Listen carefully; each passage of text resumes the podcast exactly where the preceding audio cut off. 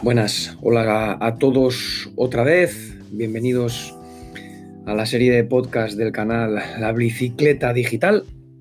Y nada, eh, lo dejábamos en el pod anterior, hablamos un poquito del diagnóstico de madurez digital, cuando comentábamos las tres etapas que había que abordar para eh, poner en, marcha el proceso de transformación, decíamos que esas tres etapas eran el hacer un diagnóstico para conocer el punto de partida. La segunda etapa era definir dónde queremos llegar, esto es la meta, eh, en qué nos gustaría convertirnos de aquí a X años, a un plazo determinado.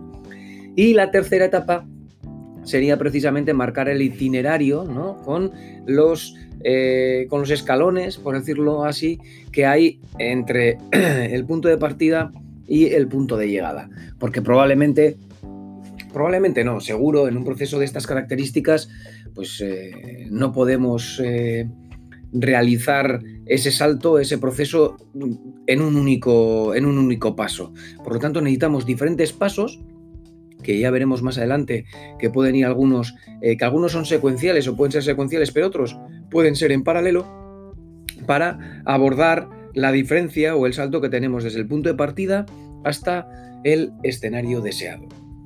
Bien, hoy, después de hablar en el podcast anterior de la parte del diagnóstico, ¿no? En los cuatro estados que os recuerdo que eran el estado emergente, cuando miramos hacia adentro, el estado floreciente, cuando eh, empezamos a pensar un poco en el cliente o a enfocarnos al cliente, el estado avanzado, cuando ya estamos mucho más orientados al cliente y el estado diferenciador cuando hablábamos del ciclo de vida del cliente, ¿vale? Cuatro estados siempre con eh, la intención de medir nuestra madurez digital. Bien, siguiente paso, por decirlo así. Bueno, ¿qué queremos ser, no? De mayor, por decirlo de alguna manera. ¿En qué nos queremos convertir? ¿Por qué queremos abordar un proceso de transformación digital? Ya comentábamos al inicio de esta serie de podcast que lo que queríamos era ganar eh, competitividad, por decirlo así. Pero claro, eh, eso tenemos que tangibilizarlo en aspectos en aspectos concretos. ¿no? Y para ello no se me ocurre mejor manera que animaros a que penséis en cuáles son vuestros problemas actuales, porque si somos capaces de hacer que esos problemas actuales desaparezcan, por ejemplo, en dos o tres años, pues probablemente tengamos una situación mejor que la actual. Muy bien, hablamos de problemas actuales. ¿Qué tipos de problemas puede tener una empresa? ¿no? Eh, a ver, si realmente hacemos un análisis eh, de los potenciales problemas que podemos tener, nos encontramos con, tres eh, tipos de problema. El primer problema que podemos encontrar es un problema de índole económica.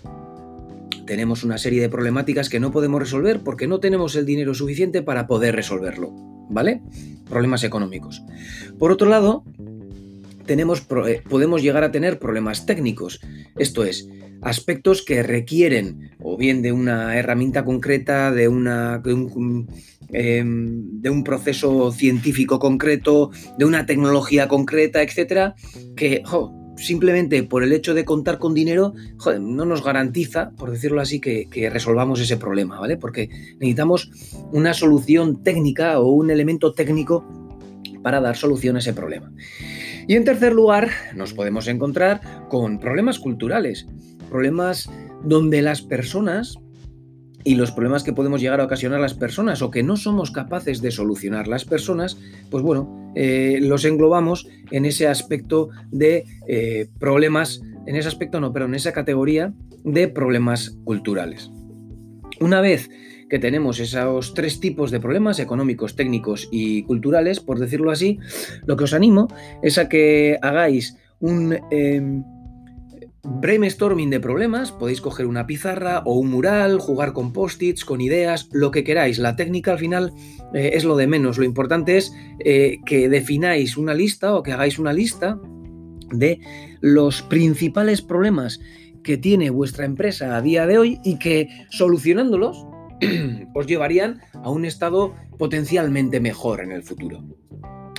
Bien, ¿Quiénes tienen que participar en esta definición de problemas? Bueno, pues lo ideal, eh, además de, intentar buscar un número de personas lo suficientemente limitado como para hacer manejable la reunión, tiene también que recoger la perspectiva de la mayoría de la empresa, ¿vale?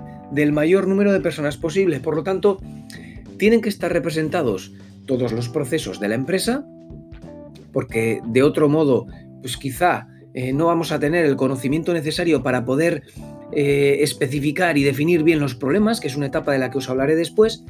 Y por último, eh, tenemos que hacer partícipes de esta sesión a aquellas personas a las que después les vamos a pedir que nos ayuden a ejecutar los planes que se puedan derivar de estas, de estas etapas previas al arranque de la transformación digital, ¿vale? Por lo tanto, necesitamos tener un grupo, pues no sé, un grupo entre 6 y 12 personas es un grupo manejable como para poder compartir ideas y que después podamos definir bien cuáles son las problemáticas ¿no? que salen de, esas, de esa enumeración de problemas.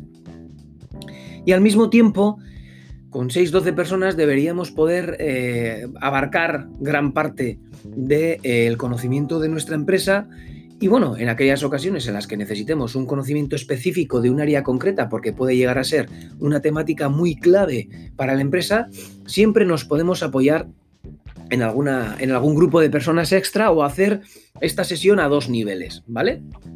Bien, una vez que comenzamos a tener en nuestra lista de problemáticas, ¿vale? Esto lo podéis hacer durante 10 minutos, cada uno en silencio, por decirlo así, va anotando las, eh, los diferentes problemas. Si queréis, podéis clasificarlos en eh, si es un problema económico, si es un problema técnico y si es un problema cultural, para saber un poquito por dónde podrían ir las soluciones de estos problemas eh, a posteriori.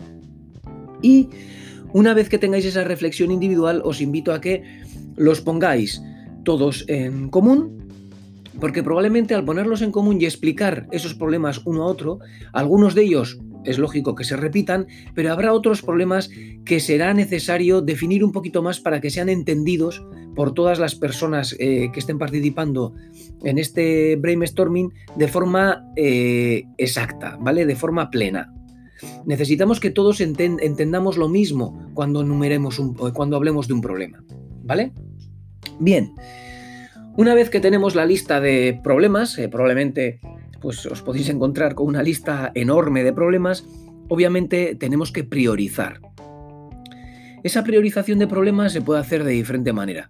Se puede hacer, pues bueno, dando, por ejemplo, eh, que cada persona presente en la sala tenga cinco puntos que tiene que repartir entre las diferentes problemáticas que han salido, dando, pues otorgando, por ejemplo, dos puntos o tres puntos incluso a la problemática que considera más prioritaria, dos puntos a la problemática que considere eh, en segundo lugar y un último punto a la que considere, pues bueno, la tercera, ¿no? O directamente cinco puntos y un punto a cada una de las temáticas o que cada uno distribuya cinco puntos de la manera que considere oportuna. Esto es, si considera que el mayor problema de la empresa es un único problema y que solucionando eso se soluciona el 80% de, los, eh, del reto de ganar competitividad para la empresa, pues puede aportar esos cinco puntos, por decirlo así, a esa problemática concreta.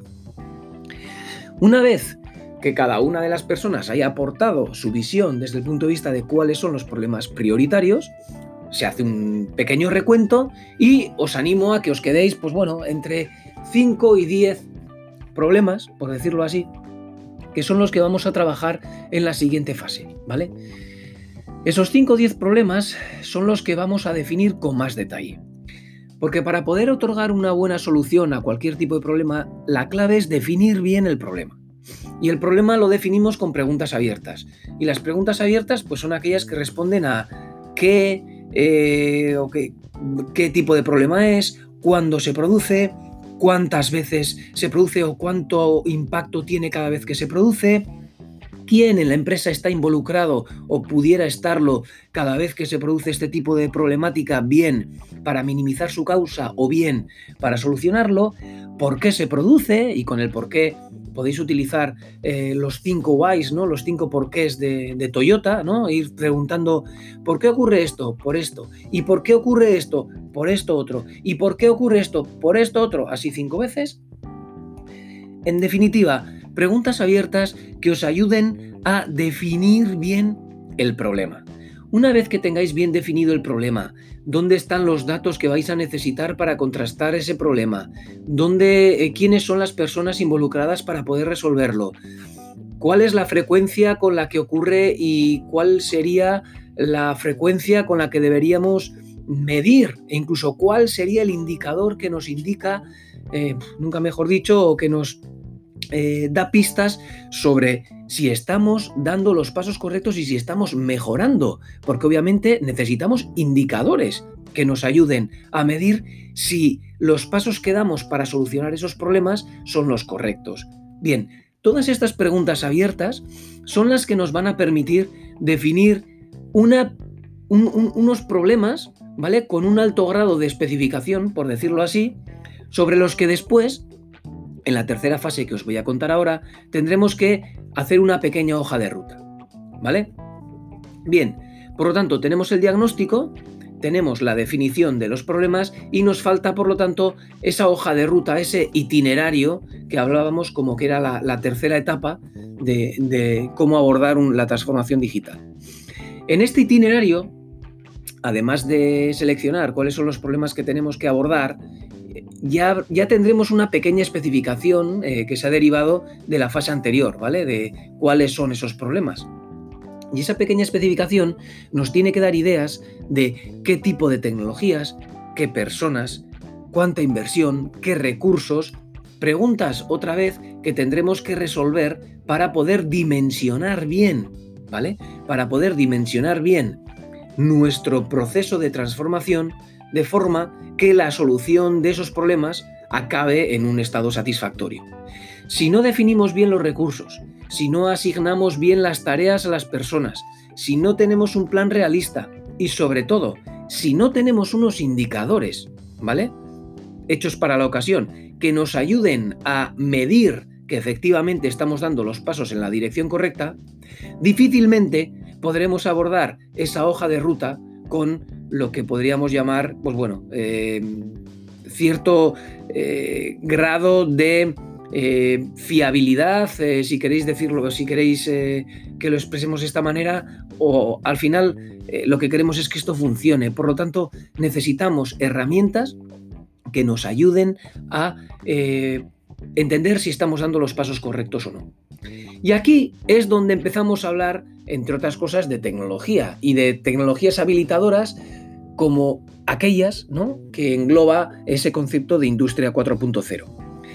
Pero como veis, hemos dado muchos pasos anteriormente antes de empezar a hablar de eso de industria 4.0, ¿vale? Y en un siguiente podcast hablaremos también de ese concepto de industria 4.0, como hablaremos de servitización, como hablaremos de otros eh, palabras, por decirlo de alguna manera, que inundan aquellos los artículos o que son utilizados en muchas ocasiones, pero que a veces carecen de alguna manera de contenido o de la particularización que una empresa necesita para poder entender qué hay detrás de esos conceptos y de esas palabras y poder llevarlo a la práctica, ¿vale? Por lo tanto, en esta, en por, resumir un poco este podcast a día de hoy, definir dónde, dónde queremos estar, lo podemos hacer con esa pequeña eh, técnica o herramienta que os he comentado, definir los problemas actuales, priorizarlos y luego analizar bien en detalle con preguntas abiertas un grado de especificación de cada problema con un nivel suficiente como para poder eh, eh, asignarlo o definir tareas y resolverlo. Y por último, sobre aquellos problemas, sobre aquellos problemas e iniciativas prioritarias que hemos seleccionado y que pretendemos abordar, definir una hoja de ruta en la que introduzcamos tanto recursos como personas, medios, inversión, todo aquello que necesitamos para abordar la resolución de esos problemas con garantías. Y ahí es importante también saber cómo podemos abordar en el tiempo, ¿vale? La concatenación de estos problemas. Un aspecto importante del que hablaremos en otra ocasión es cómo medir la criticidad de, estas, de esta hoja de ruta, por decirlo así, ¿no? Eh, si tenemos que tener antes los problemas que más impacto generan en la empresa y que normalmente mayor complejidad eh, requieren, o si tenemos que solucionar antes aquellos problemas que requieren menos complejidad pero que también tienen menos impacto.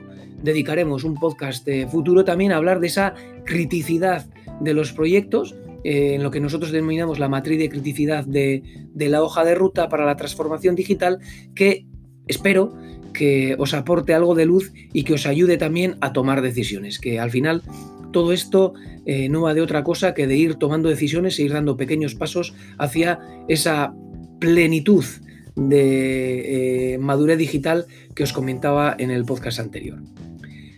Hasta aquí este podcast y nada, en los siguientes empezamos a adentrarnos en conceptos y en aspectos más concretos de la transformación digital. Un saludo a todos y ya sabéis, eh, sentíos libres de promocionar y de compartir la bicicleta digital, estos podcasts de la bicicleta digital, con aquellas personas que entendáis que al igual que, nosotros, pues bueno, eh, están trabajando desde casa y que eh, podrían recibir de buen grado, pues bueno, unas reflexiones de, pues bueno, de un humilde servidor en este ámbito de la transformación digital. Un saludo a todos y que vaya bien.